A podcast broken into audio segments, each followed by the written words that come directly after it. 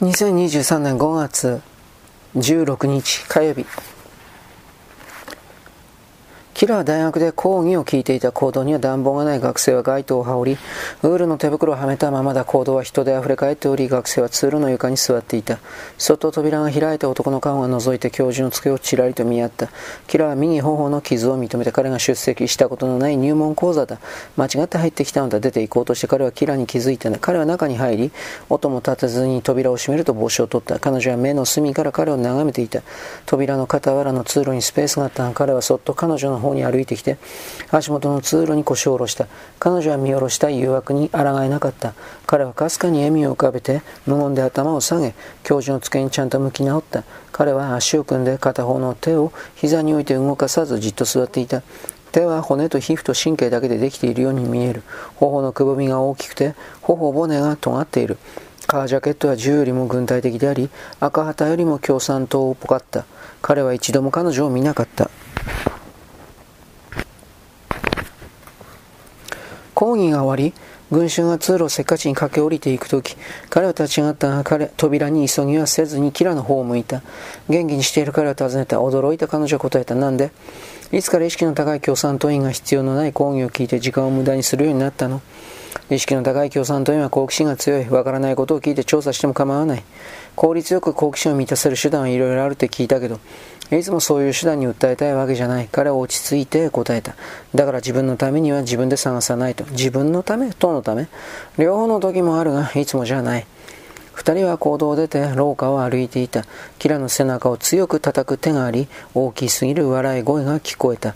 あらあら歩くのは同志。ソニア同士が正面から大声で言った。驚いて恥ずかしくはないの共産党員の中でも誰よりも赤いタガノフ同士と一緒なんて。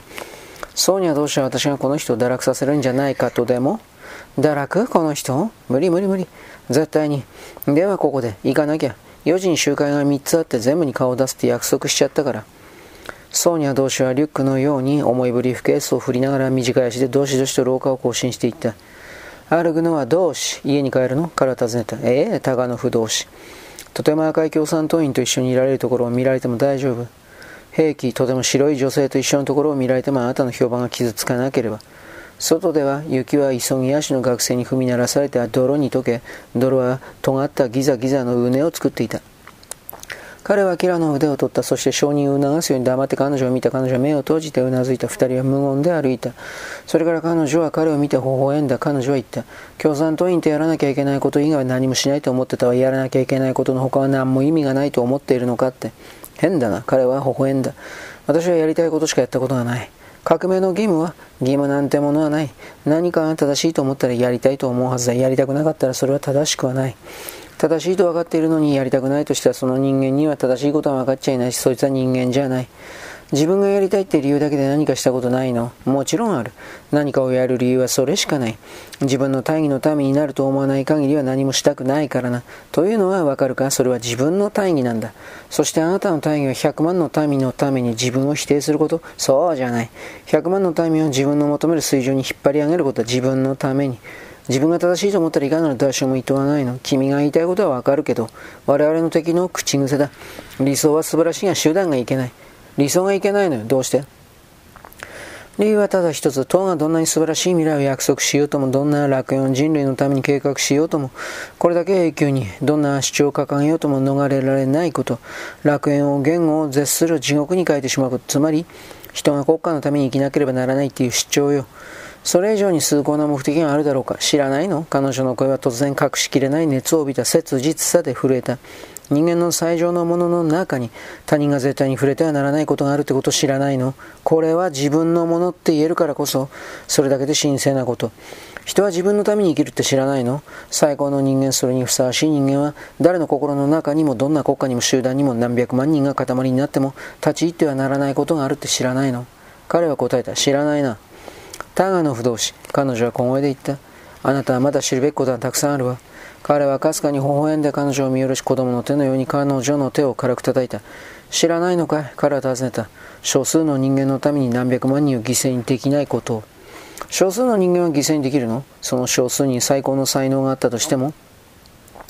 最高の人間がトップに上がる権利を否定すれば優秀な人間なんていなくなってしまう。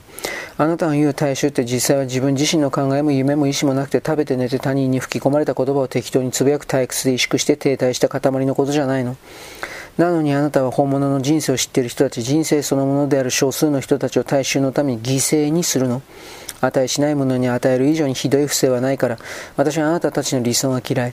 だって人間は能力において平等じゃないし、そうであるかのように扱うことはできない。それに私はほとんどの人は嫌いだわ。よかった、私もだ。でもそれなら、ただ私は嫌うなんて贅沢は嬉しくない。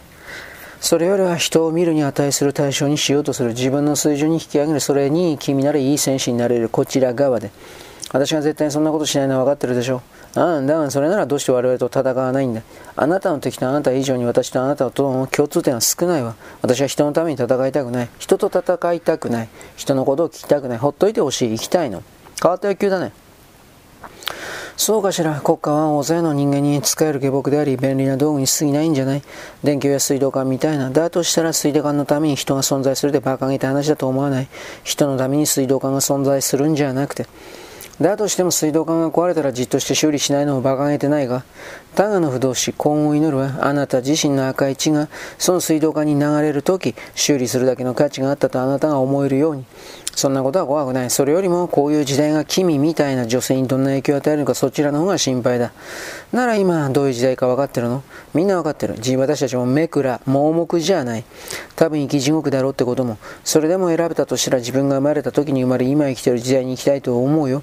今はじっとして夢を見たり、難儀悲しんだり願ったりする時代じゃない。行動し建設するんだ。キラーは隣からの急がないしっかりとした足音を心地よく思った。そして足音に似つかわしい声の響きを。彼は赤軍にいた戦いの話に彼女は顔をしかめた、額の傷を見て称賛の笑みを浮かべた。アルグの父兄の工場の話を聞いてから皮肉っぽく微笑んだ、キラの古い靴を見て顔をしかめ、心配した。彼の言葉は彼女の言葉と戦おうとしたが、目は承認を求めていた。彼の語る言葉を否定しながら、それを語る声を彼女は肯定していた。国立アカデミー劇場のポスターの前で彼女は立ち止まった革命前は帝国劇場と呼ばれていた3つの劇場だ。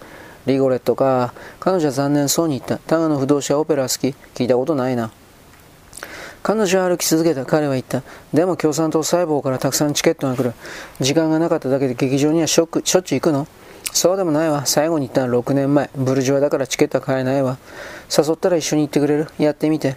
アルグノンはどうし私オペラをご一緒しませんか？彼女はいたずらっぽく眉を上げた。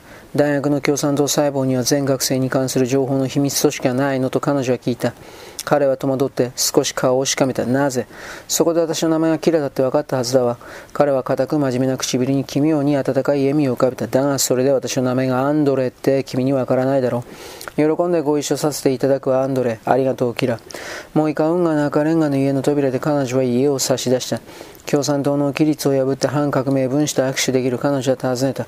彼は彼女の手をしっかりと握った。党の規律は破るわけにはいかない。彼は答えた。だがね、まあ、どこまで融通を聞かせるかかだ。